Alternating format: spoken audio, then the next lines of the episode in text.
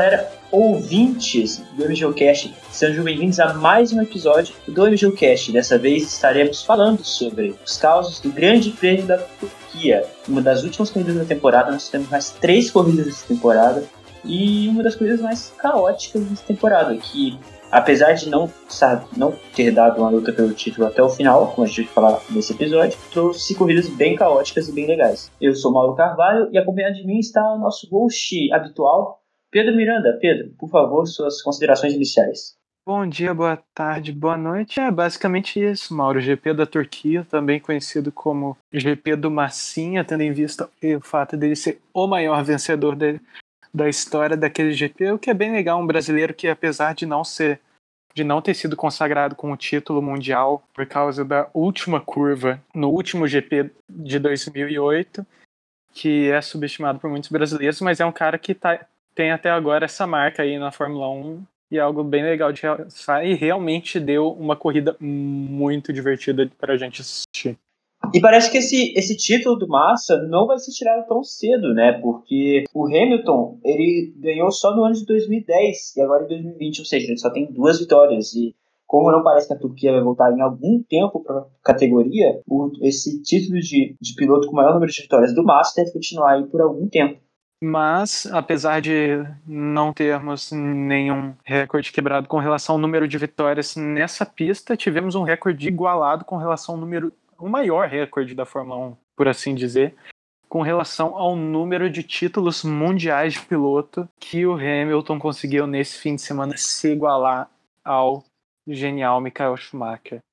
Exato, já vamos tirar isso de uma vez logo da pauta, porque assim, acho que é o elefante na sala, né? Todo mundo tá falando disso. E óbvio que tem que falar. É um dos maiores feitos da história da Fórmula 1, tipo, de todos os tempos ninguém nunca achou que seria igualado os sete títulos do Schumacher. E agora, no ano de 2020, o Hamilton conseguiu igualar, que é um feito brilhante e é um privilégio para todos nós dessa geração ter termos visto o Hamilton, é, talvez não a carreira inteira dele, porque muitos começaram a ver a Fórmula 1 em outros anos, mas uma grande parte da carreira, uma grande parte das vitórias, e ter visto um piloto brilhante na pista. Parece que ele vai continuar por algum tempo na categoria, não há indícios de que ele vá sair da Fórmula 1 pelo menos nos próximos um ou dois anos. Então, esses recordes podem ser aumentados. Porém, é muito legal ver isso sendo igualado agora, um fato inédito, um fato histórico. Teremos muito Lewis Hamilton ainda pela frente.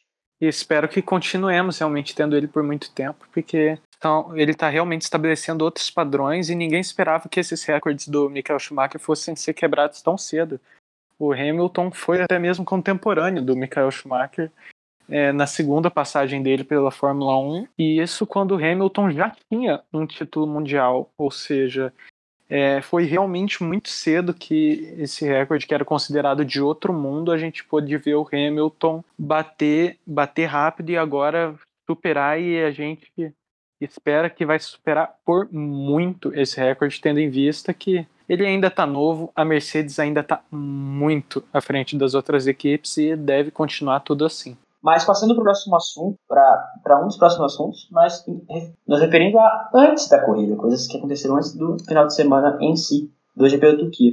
Nos últimos meses tinham rumores de que a Fórmula 1 não iria voltar para São Paulo. O último ano do contrato era em 2020, porém esse ano não, corrida, não tivemos corrida em São Paulo seria nesse final de semana passado, estaríamos fazendo o resumo do Grande Prêmio do Brasil. Porém, isso infelizmente não aconteceu. Não parecia que São Paulo iria voltar para a categoria. E existiam rumores de um traçado no Rio de Janeiro, e, mas devido a várias problemáticas que acho que vale um outro episódio completamente distinto, esse traçado no Rio de Janeiro, que é um traçado do Rio Antigo, que nunca foi efetivado e nem parece que será efetivado no futuro próximo. E a Fórmula 1 chegou até a, no calendário provisório botar a, o GP do Brasil no Rio de Janeiro, porém, e a MotoGP também fez isso, porém, vendo que essa pista nunca seria realmente tirada do papel, a Fórmula 1 retornou para São Paulo, não, ainda não há uma confirmação oficial pela Fórmula 1, porém a, o prefeito de São Paulo, Bruno Covas, e o governador já disseram que o GP do Brasil está confirmado em Interlagos de 2021 até 2025. Então, tirando qualquer chance desse autódromo bizarro do Rio de Janeiro ser concluído e ser realmente botado em prática um GP no Rio de Janeiro. São Autódromo do Rio de Janeiro, o projeto que estava previsto e que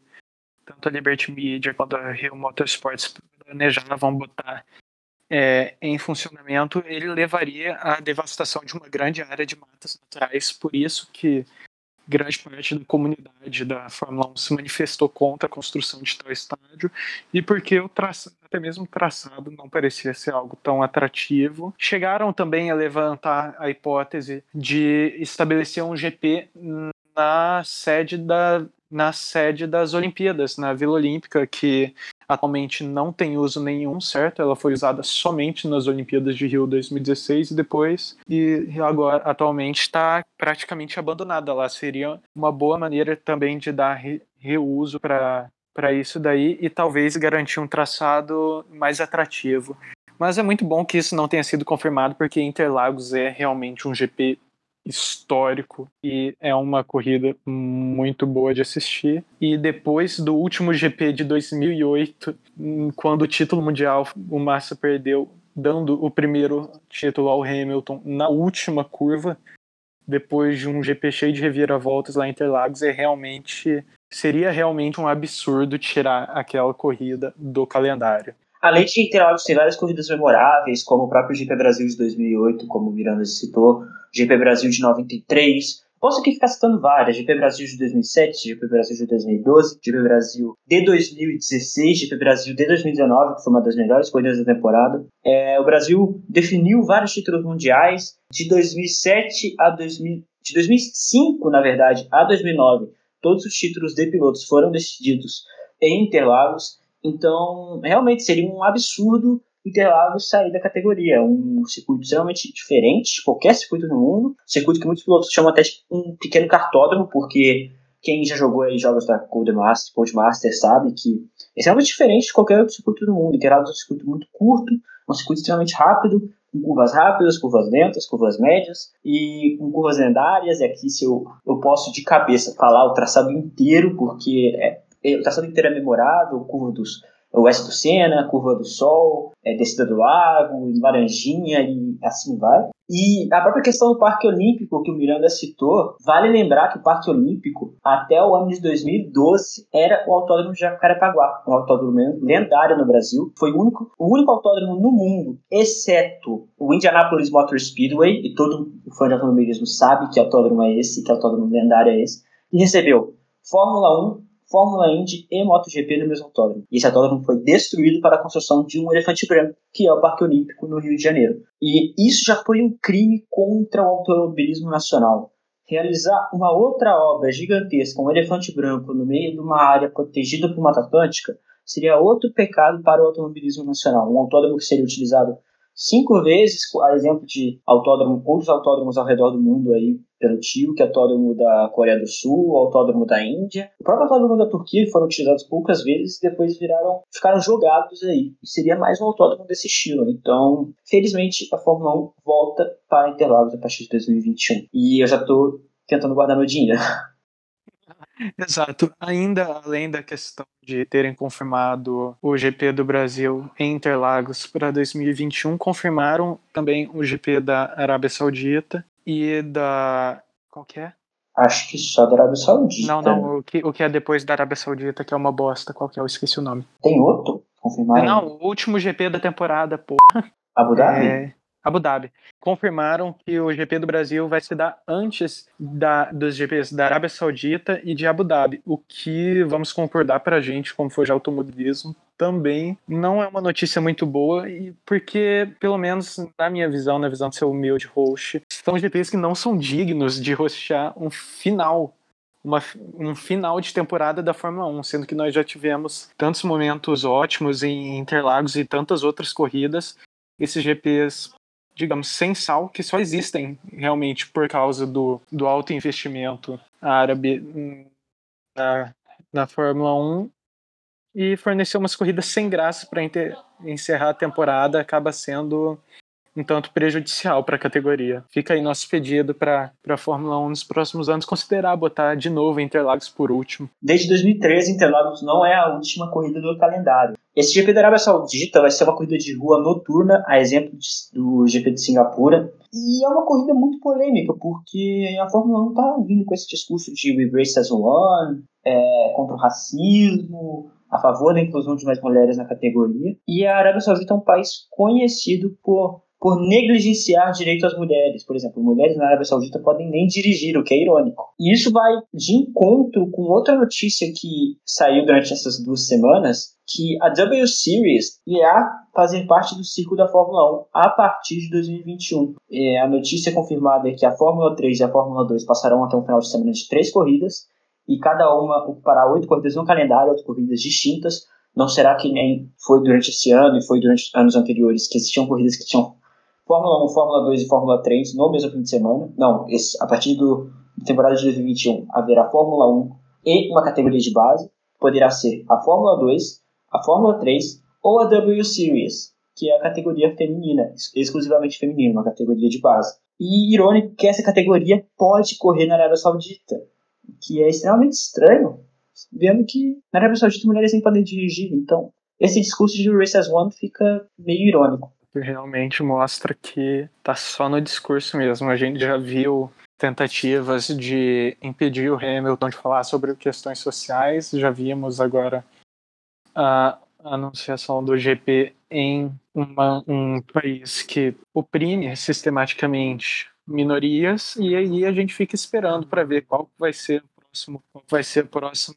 jogada ruim Fórmula 1 para a gente poder realmente cobrar eles e para a gente ter o verdadeiro Race as One. Mas outro outro assunto que merece comentar agora vindo realmente ao fim de semana é o asfalto novo nesse GP da Turquia. O asfalto ele havia sido recapeado recentemente e originou treinos difíceis, classificação difícil, corrida difícil e muitas, mas muitas rodadas. Exatamente, o, o, esse asfalto novo que, que foi introduzido ao Autódromo de Istambul tinha como objetivo melhorar a, a condição do autódromo, porém, porque eles recapearam há pouco tempo, é, desde o dia do GP haviam tido 10 dias que o recapeamento havia sido completado, o que aconteceu foi justamente o contrário. As condições do autódromo ficaram piores e o autódromo ficou extremamente escorregadio. O asfalto não tinha nenhuma aderência e isso ficou piorado com a, as chuvas que atingiram todo o final de semana. O autódromo estava soltando óleos no asfalto que estava tirando muita aderência dos pneus. Inclusive, an anterior, anterior ao final de semana, todos os pilotos falavam que a curva 8, que é a curva mais rápida da Turquia, a curva lendária do autódromo, seria feita pé embaixo, porém isso não aconteceu em nenhum momento, porque o, auto, o traçado estava muito molhado e com esse óleo bizarro saindo do asfalto. Então é meio estranho a gente ver isso, é um amadorismo muito estranho, que não é usual na Fórmula 1, tirou uma condição de pista interessante, porém, como disse o David Croft, na, acho que no FP2, a gente gosta de ver os pilotos sendo desafiados, porém chegam níveis que são perigosos. E isso foi extremamente perigoso, porque muitos pilotos poderiam ter, nessas rodadas, terem causado acidentes e terem causado tragédias. Então, a Fórmula 1 tem que ficar atenta a isso com esses circuitos novos ou que voltam ao calendário. Que não vai ser o caso mais esse ano. A Turquia era o último circuito novo. Mas passando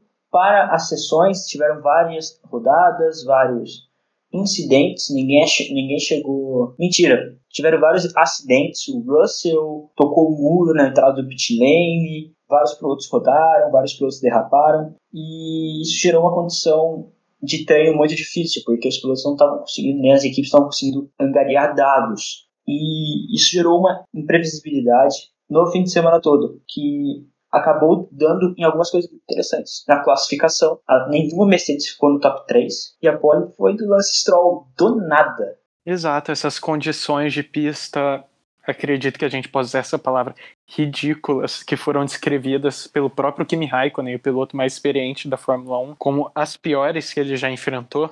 Elas, apesar de obviamente ter causado perigo, elas trouxeram uma consequência muito interessante que foi obrigar as Mercedes a lidar com uma condição que normalmente não favorece elas.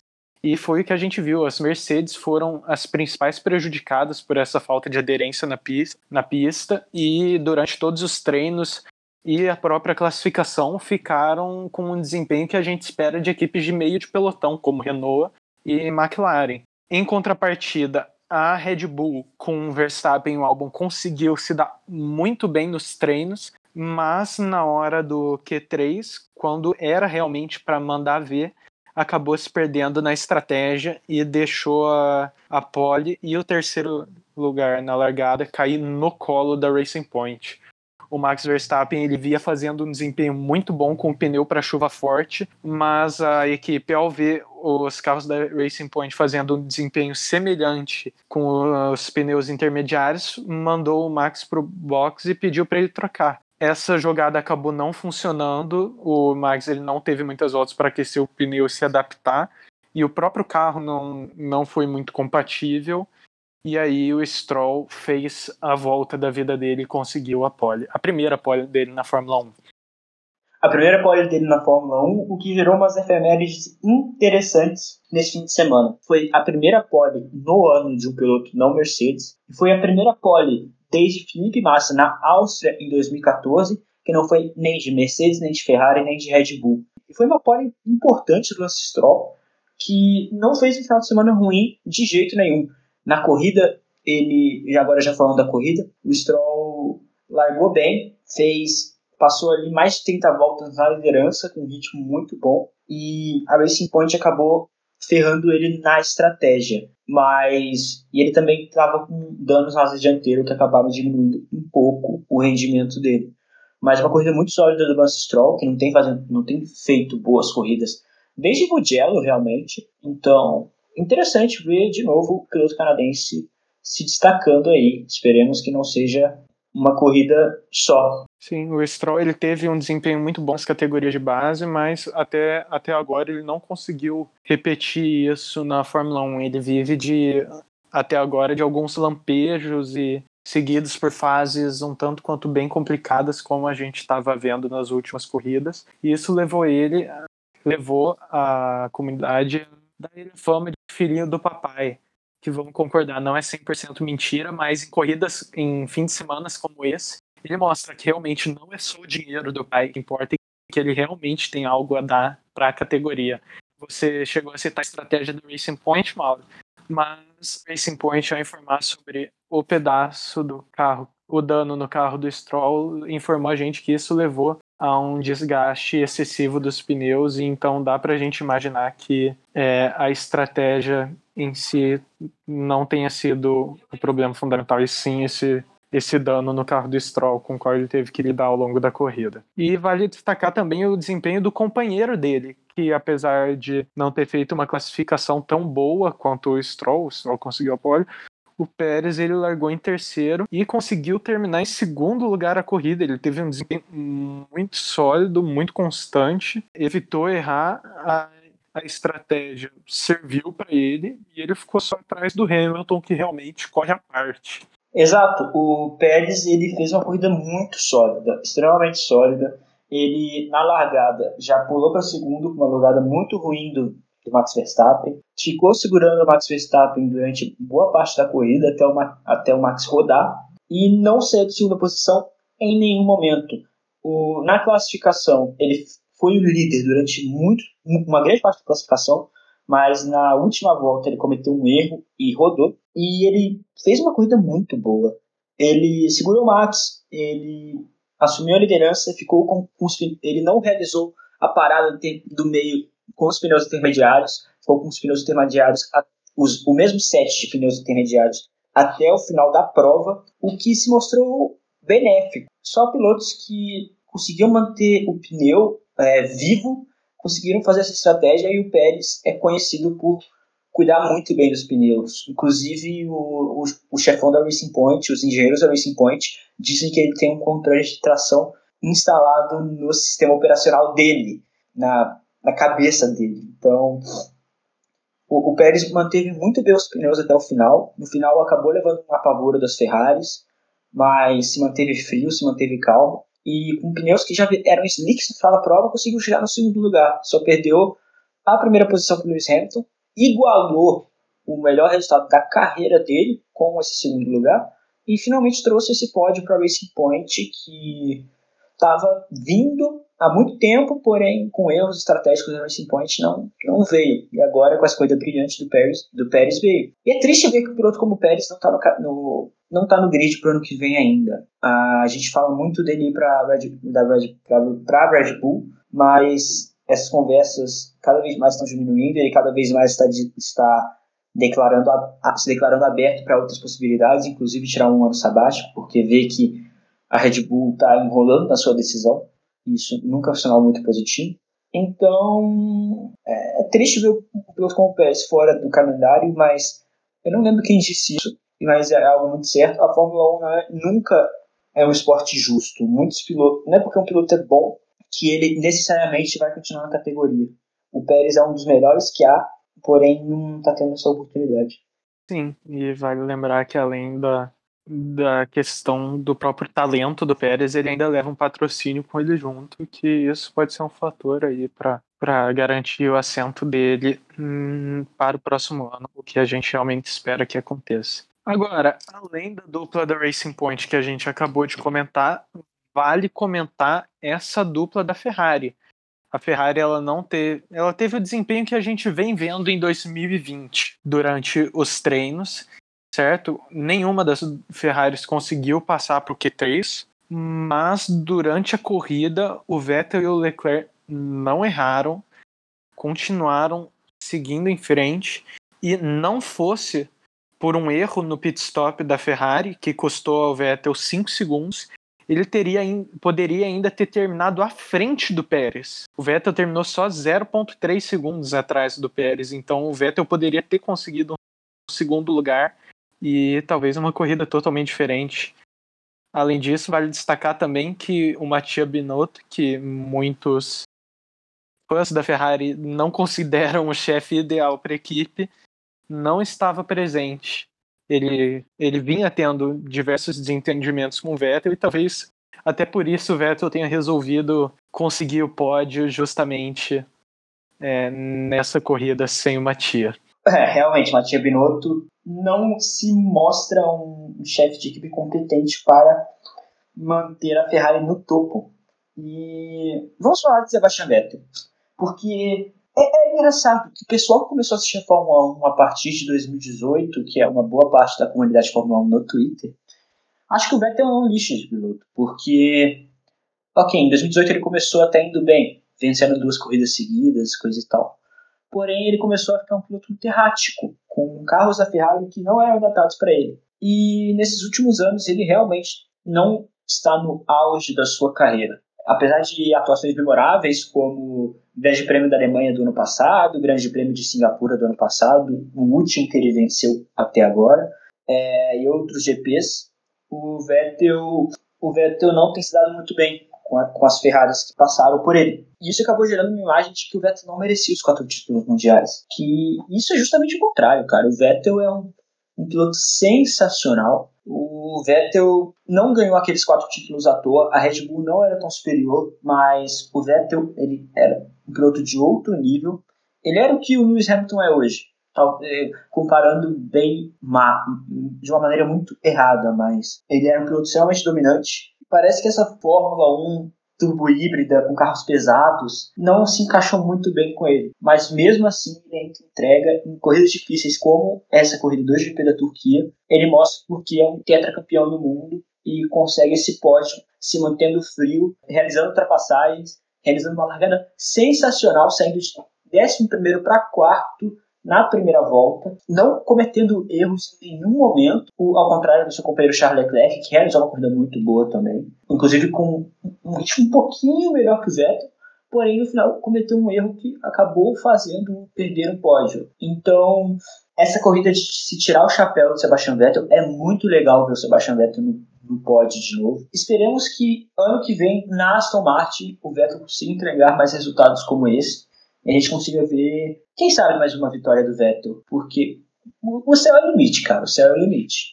Sim, não tem como alguém dizer, alguém que acompanhou a história do Vettel, dizer que ele é um mau piloto. A dupla Hamilton e Vettel é a dupla que mais dividiu pódios na história da Fórmula 1 e até mesmo analisando o desempenho do companheiro de equipe do Vettel o, na época de Red Bull, Mark, Mark Webber, a gente vê que, que o Vettel estava realmente acima e é realmente algo que, que alegra o coração a gente poder ver ele depois desses acredito que dê, dê pra gente usar essa expressão, desses maltratos que ele sofreu na Ferrari nesses últimos anos. A gente poder ver ele no pódio de novo é realmente sensacional. Sim, agora falando um pouquinho do Charles Leclerc. Ele realmente se mostra um talento nato, ele é um ótimo piloto, um ótimo piloto. Acredito que junto com Max Verstappen, George Russell, ele vai, eles serão o futuro da Fórmula 1 nos próximos anos. E é legal vê-lo nessa quarta posição, apesar de que ele poderia estar em segundo, porém, com o, poderia cometer um erro no final da prova, arriscando tudo, e ver como ele se cobra por erros, é, deixa algumas pessoas tristes, mas isso, cara, é a mentalidade de vencedor, não cometer erros, é, não, nunca cometer erros, sempre estar no seu máximo, dando o seu melhor. Dá para ver claramente que o Charles Leclerc se cobra muito em relação a isso. Sim, e agora falando do outro futuro da Fórmula 1, Max Verstappen fez uma corrida para ser esquecida. Ele vinha o fim de semana iludindo a gente, estava parecendo que ele ia ganhar a corrida com sobra, ia fazer a pole, ia abrir 30 segundos na primeira volta, as Red Bull vinham dominando, aí aconteceu aquele, aquele erro da equipe na classificação e a corrida do Verstappen, talvez por ele querer justamente fazer logo a ultrapassagem no começo, pegar a pole, pegar a primeira posição e continuar assim até o final. Foi marcado por diversos erros, não só dele como a do álbum também. A própria largada das duas Red Bulls foi longe do excelente, parecia dois tratores largando, é algo que a gente esperava muito mais da Ferrari nesse ano. Uma, um dia para ser esquecido, no geral. Exato, e um dia para ser esquecido pela Red Bull como um todo, porque até o próprio Alex Albon, que na corrida ele estava muito bem, ficou em terceiro durante muito tempo, é, inclusive em momentos parecia que o Albon ia ganhar a corrida, porque a Red Bull estava com um ritmo bom e o Albon estava conseguindo tirar um ritmo muito bom da Red Bull, mas cometeu erros também. Rodou, é, tal qual com Max Verstappen. Max eu acho que inclusive rodou duas vezes, mas o Albon cometeu erro, cometeu esses erros e acabou, inclusive, atrás do Max Verstappen na corrida, terminando o fim de semana para se esquecer para a Red Bull. E agora passando para outra equipe, a McLaren. A McLaren fez uma corrida muito boa.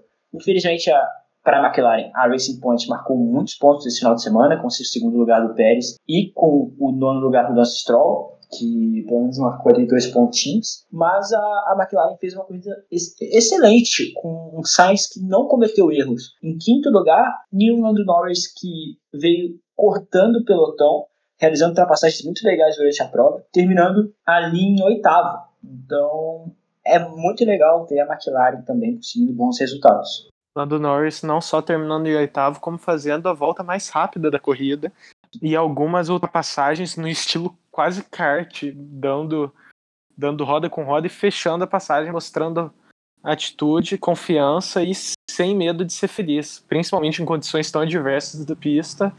A coragem não faltou pro Norris.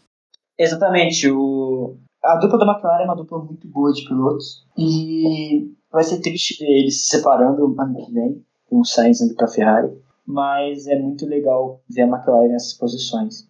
E agora vamos falar do novo companheiro do Lando Norris para o ano que vem, Daniel Ricciardo e a sua Renault, que no início de semana a Renault parecia ser uma equipe promissora, principalmente com o Ocon, porém na corrida eles andaram para trás. O Ocon rodou na primeira curva e também bateu com botas e rodou depois. E o Ricardo começou até que bem, mas começou a cometer alguns erros e andou para trás. E conseguiu ali um pontinho ainda, mas nada muito expressivo que vai cada vez mais tirando a Renault dessa briga terceiro lugar, que a briga pelo terceiro lugar se espalhou um pouco.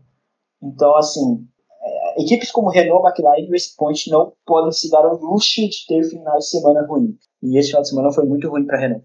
Ironicamente, o principal fator a atrapalhar a Renault foi justamente a largada ruim das Red Bulls. É, a largada ruim do, do Verstappen e do Albon obrigou as Renaults e as duas Mercedes a se fecharem num espaço muito curto que levou o Ricardo a tocar o Ocon, o Ocon que girou e o Bottas a frear atrás do Ocon, o que acabou sendo o início de uma série de erros compreendíveis do Bottas. O Bottas ele não conseguiu deixar o carro dele na pista hoje, ganhou realmente um troféu Beyblade. É, ele precisava de um resultado expressivo para o Hamilton não ser campeão logo nessa corrida. E, e, apesar dele ter conseguido esse resultado expressivo, não foi num bom sentido. O Bottas terminou a corrida em 14 com o melhor carro do grid, tendo o Hamilton ultrapassado os cinco carros que começaram na frente dele terminado na primeira posição. O Bottas ele foi ultrapassado por cinco carros e não conseguiu um bom desempenho.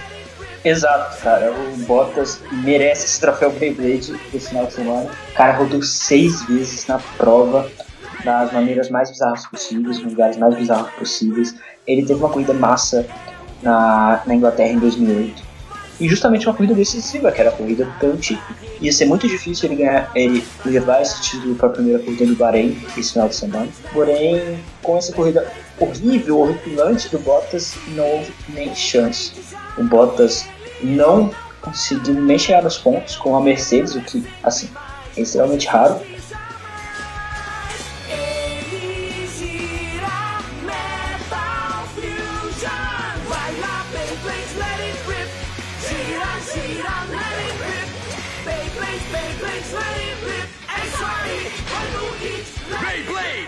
Mas, mas existem muitas críticas pro Bottas que são injustas também. O Bottas ele é um bom piloto, porém ele tem do lado um Lewis Hamilton, ele tem a síndrome ali de Barrichello, de Felipe Massa e de outros pilotos que tiveram lendas do lado e não conseguiram mostrar todo o seu potencial por causa disso. Mas o Bottas teve uma corrida para esquecer, uma corrida horrível, levando volta do seu companheiro de equipe, mas é aquilo, cara, bola para frente e bora para a próxima corrida no Bahrein, que pelo menos ela vai chover e o asfalto não é tão escorregadio. Mas Agora, indo para as considerações finais da corrida, deixa eu pegar a pauta, porque eu fui conversar no Zap. Uma outra equipe que não realizou uma corrida tão interessante nesse final de semana foi a AlphaTauri, uma corrida extremamente apagada dos dois pilotos, o que acabou tirando uma situação bem interessante no campeonato de construtores, porque a gente via uma ascensão do AlphaTauri em relação à Ferrari, mas essa posição meio que foi confirmada para a Ferrari, porque a Ferrari realizou uma ótima corrida esse final de semana, algo muito incrível para se dizer em 2020. Ele está chegando muito perto da McLaren e se afastou muito da AlphaTauri. Então, assim, ah, da Renault, desculpa. Então, uma corrida péssima para os italianos da AlphaTauri. É realmente uma corrida muito apagada das AlphaTauris. A gente via, via um desenvolvimento muito grande delas durante toda essa temporada, com destaque principalmente para as corridas que vinha fazendo, com destaque para as corridas que vinham fazendo o Pierre Gasly e o Kvyat, que fez uma boa corrida nos nas últimos dois ou três fins de semana. O Kvyat ele está em uma posição complicada com relação ao desempenho dele esse ano na Fórmula 1 e sem saber se vai continuar na categoria no ano que vem. E o Gasly ele já está confortável, fez um desempenho surpreendente, realmente era inesperado que ele fosse fazer o que ele fez esse ano, até mesmo com uma vitória em Monza. E é bem triste para a gente ver essa essa corrida da, da AlphaTauri, porque a gente fica nesse medo de que eles voltem a ser uma equipe de fim de pelotão. Mas duvido muito que isso venha acontecer no futuro próximo. E agora falando efetivamente do fim do pelotão, a Haas abandonou com os dois carros. É, é impressionante a falta de confiabilidade que tem a Haas e é algo que, ok, os pilotos da Haas são muito criticados por erros e batidas, rodadas, hum, punições, mas o carro também não corresponde e é difícil para qualquer piloto obter um bom desempenho em carros como esse. Dois pilotos esses que já não têm o assento da Haas pro ano que vem. Exato. A, a Haas ela já já é uma equipe de fundo de pelotão e tudo que pode dar errado dá errado com a Haas. Esse assunto dos olhos que estavam saindo da pista estava sujando muitos carros. E no final da prova, o Grosjean, Grosjean postou uma foto do seu retrovisor, que estava literalmente coberto de óleos da pista. Então era impossível de ver alguma coisa no retrovisor. Tudo que pode dar errado, dá errado com a Haas. A Haas terminando mais um ano aí deplorável na categoria. Ela vai ser uma das equipes mais beneficiadas com o teto orçamentário, porque isso vai acabar aproximando as chances das equipes. Mas a Haas agora está em nono do campeonato, não há muito uma, não há muito um horizonte de melhorias para a Haas. A Haas vai ter dois pilotos possivelmente novatos no ano que vem, o que, dependendo dos pilotos, é negativo para a equipe. E parece agora estar, se não em penúltimo, em último lugar no pelotão no quesito ritmo, porque a Alfa Romeo está tendo um ritmo muito bom nesses, nessas últimas corridas. O, o Giovinazzi e o Kimi Raikkonen foram para o Q3, salvo engano, o primeiro Q3 do Giovinazzi na carreira, que acabou sendo destruído por uma batida antes da corrida. E a Williams está chegando na frente, apesar de estar atrás do campeonato de construtores por não ter marcado pontos. Então, termina mais um final, de semana deplorável para a Haas, mas esperemos que com o teto orçamentário essa equipe consiga melhorar, porque ela é uma equipe muito carismática e é legal ver Drive to Survive. Então, esperemos que a temporada 3 já vai ser uma temporada ruim para a Haas, mas esperemos que na temporada 4 a gente consiga ver pelo menos umas comemorações, vai, como foi em 2018. Agora passando, Miranda, vamos passar direto para a classificação da corrida. Miranda, você pode passar pela classificação da corrida por nós? Eu posso, Maurinho. Em primeiro lugar, tendo largado em sexto, temos Lewis Hamilton, consagrado campeão pela sétima vez do campeonato de pilotos na categoria. Em segundo lugar, Sérgio Pérez, da Racing Point. Em terceiro e quarto, a dupla da Ferrari. Chupa Binotto! Em terceiro, Sebastian Vettel, chupa Binotto. E em quarto, Charles Leclerc, o garotinho da Ferrari. Em quinto, o Sainz, que futuramente vai estar na Ferrari. Olha aí, esse trio aí. Interessante. Em sexto, Verstappen e Albon. Verstappen com uma corrida para ser apagada e Albon com uma posição que, apesar de não ter sido fruto de uma corrida magnífica, é melhor do que aqueles vi, do que, as, que ele vi, havia tendo nas últimos GPs. Em oitavo, com a volta mais rápida. Em nono, Stroll, pole, mas caindo durante a corrida. Em décimo, em décimo primeiro, a dupla da Renault, Ricardo e Ocon. Em décimo segundo e décimo terceiro, outra dobradinha, no caso a dobradinha da AlphaTauri, com Kvyat Gasly. Em décimo quarto, o melhor carro do grid, controlado por Bottas. Em décimo quinto, Raikkonen. Em décimo sexto, Russell. Aí nós tivemos quatro abandonos. A dupla da Haas com Magnussen e Grosjean, o Nicolas Latifi da Williams e o Antônio Giovinazzi, companheiro do Raikkonen na Alfa Romeo. E o campeonato de pilotos ficou como, Maurinho? O campeonato de pilotos começa com o mito, a lenda, o heróico, o brabo, o, cidadão com C maiúsculo, como diria Kleber Machado. Exatamente. O pai de Pet, Lewis Hamilton, com 307 pontos, consagrando-se sete vezes campeão do mundo. Em segundo lugar, Valtteri Bottas, com 197, brochando mais uma vez. Em terceiro lugar, Max Emilian Verstappen, com 170 pontos. Em quarto lugar, Sérgio Pérez, com exatamente 100 pontos. Em quinto lugar, Charles Leclerc, com 97. Em sexto lugar, Daniel Ricciardo, com 96. Em sétimo lugar, Carlos Sainz, com 75. Em oitavo, Lando Norris com 74, a dupla da McLaren separada apenas por um pontinho. Em nono, Alexander Albon com 70. Em décimo, Pierre Gasly com 63. Em décimo primeiro, Lance Stroll com 59. Em décimo segundo, Esteban Ocon com 40. Em décimo terceiro, finalmente, subindo um pouco na tabela, Sebastian Vettel com 33. Em décimo quarto, Daniel Kvyat com 26. Daniel Kvyat marcando os pontos exatamente de seu número de corridas, que é interessante. Eu, para mim, que tem, para, para minha pessoa que tem toque, isso é maravilhoso. Em 15 lugar, o nosso piloto reserva favorito, Nico Huckenberg, com 10 pontos. Em 16 lugar, Kimi Raikkonen, com 4. Em 17, Antônio Giovinazzi, com 4. Em 18, Roman Grosjean, com 2. Em 19, Kevin Magnussen, com 1. Em 20, Nicolas Latifi, com 0. E em 21, no campeonato de 20 carros, o nosso piloto favorito, George Russell. E agora, o campeonato de construtores, Miranda?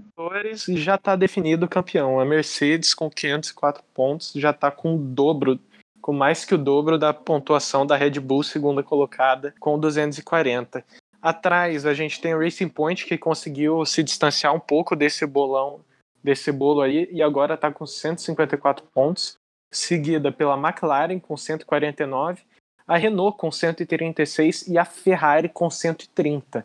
No sétimo lugar, a gente tem a AlphaTauri, que não tem muita possibilidade de subir nem descer na classificação, com 89 pontos. Atrás dela, nós temos a Alfa Romeo, com 8, seguida pela Haas, com 3 pontinhos. E, em último lugar, a Williams, que ainda não pontuou. E em que redes sociais a gente pode encontrar você e o MGUcast, Mauro? Você pode encontrar o MGUcast e eu no Twitter. O MGUcast é o arroba MGUcast e eu sou o arroba no Twitter. Lá a gente fala, faz comentários sobre a vida, um monte de coisas e fala umas postas sobre Fórmula 1. E Miranda, a gente, onde a gente pode encontrar você nas redes sociais? Eu também posso ser encontrado no Twitter, arroba Miranda, underline Pedro, Miranda com Y. Muito obrigado pela, pelo seu play, nosso querido ouvinte. É, os últimos episódios eles têm tido um, um, feedback legal, então muito, muito, muito obrigado a todos vocês que estão acompanhando e gostando. Por favor, deem o seu feedback nas nossas redes sociais.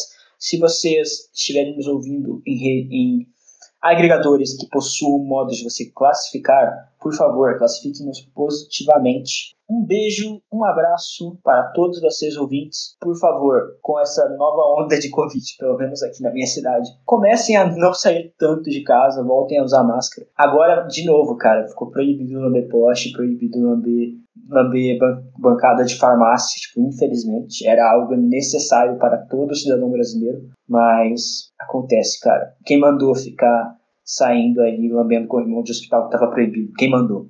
Atenção, é, não pode mais lamber corrimão, mas você pode, obviamente, sair para votar e fazer o seu, abre aspas, dever, fecha aspas, de cidadão responsável.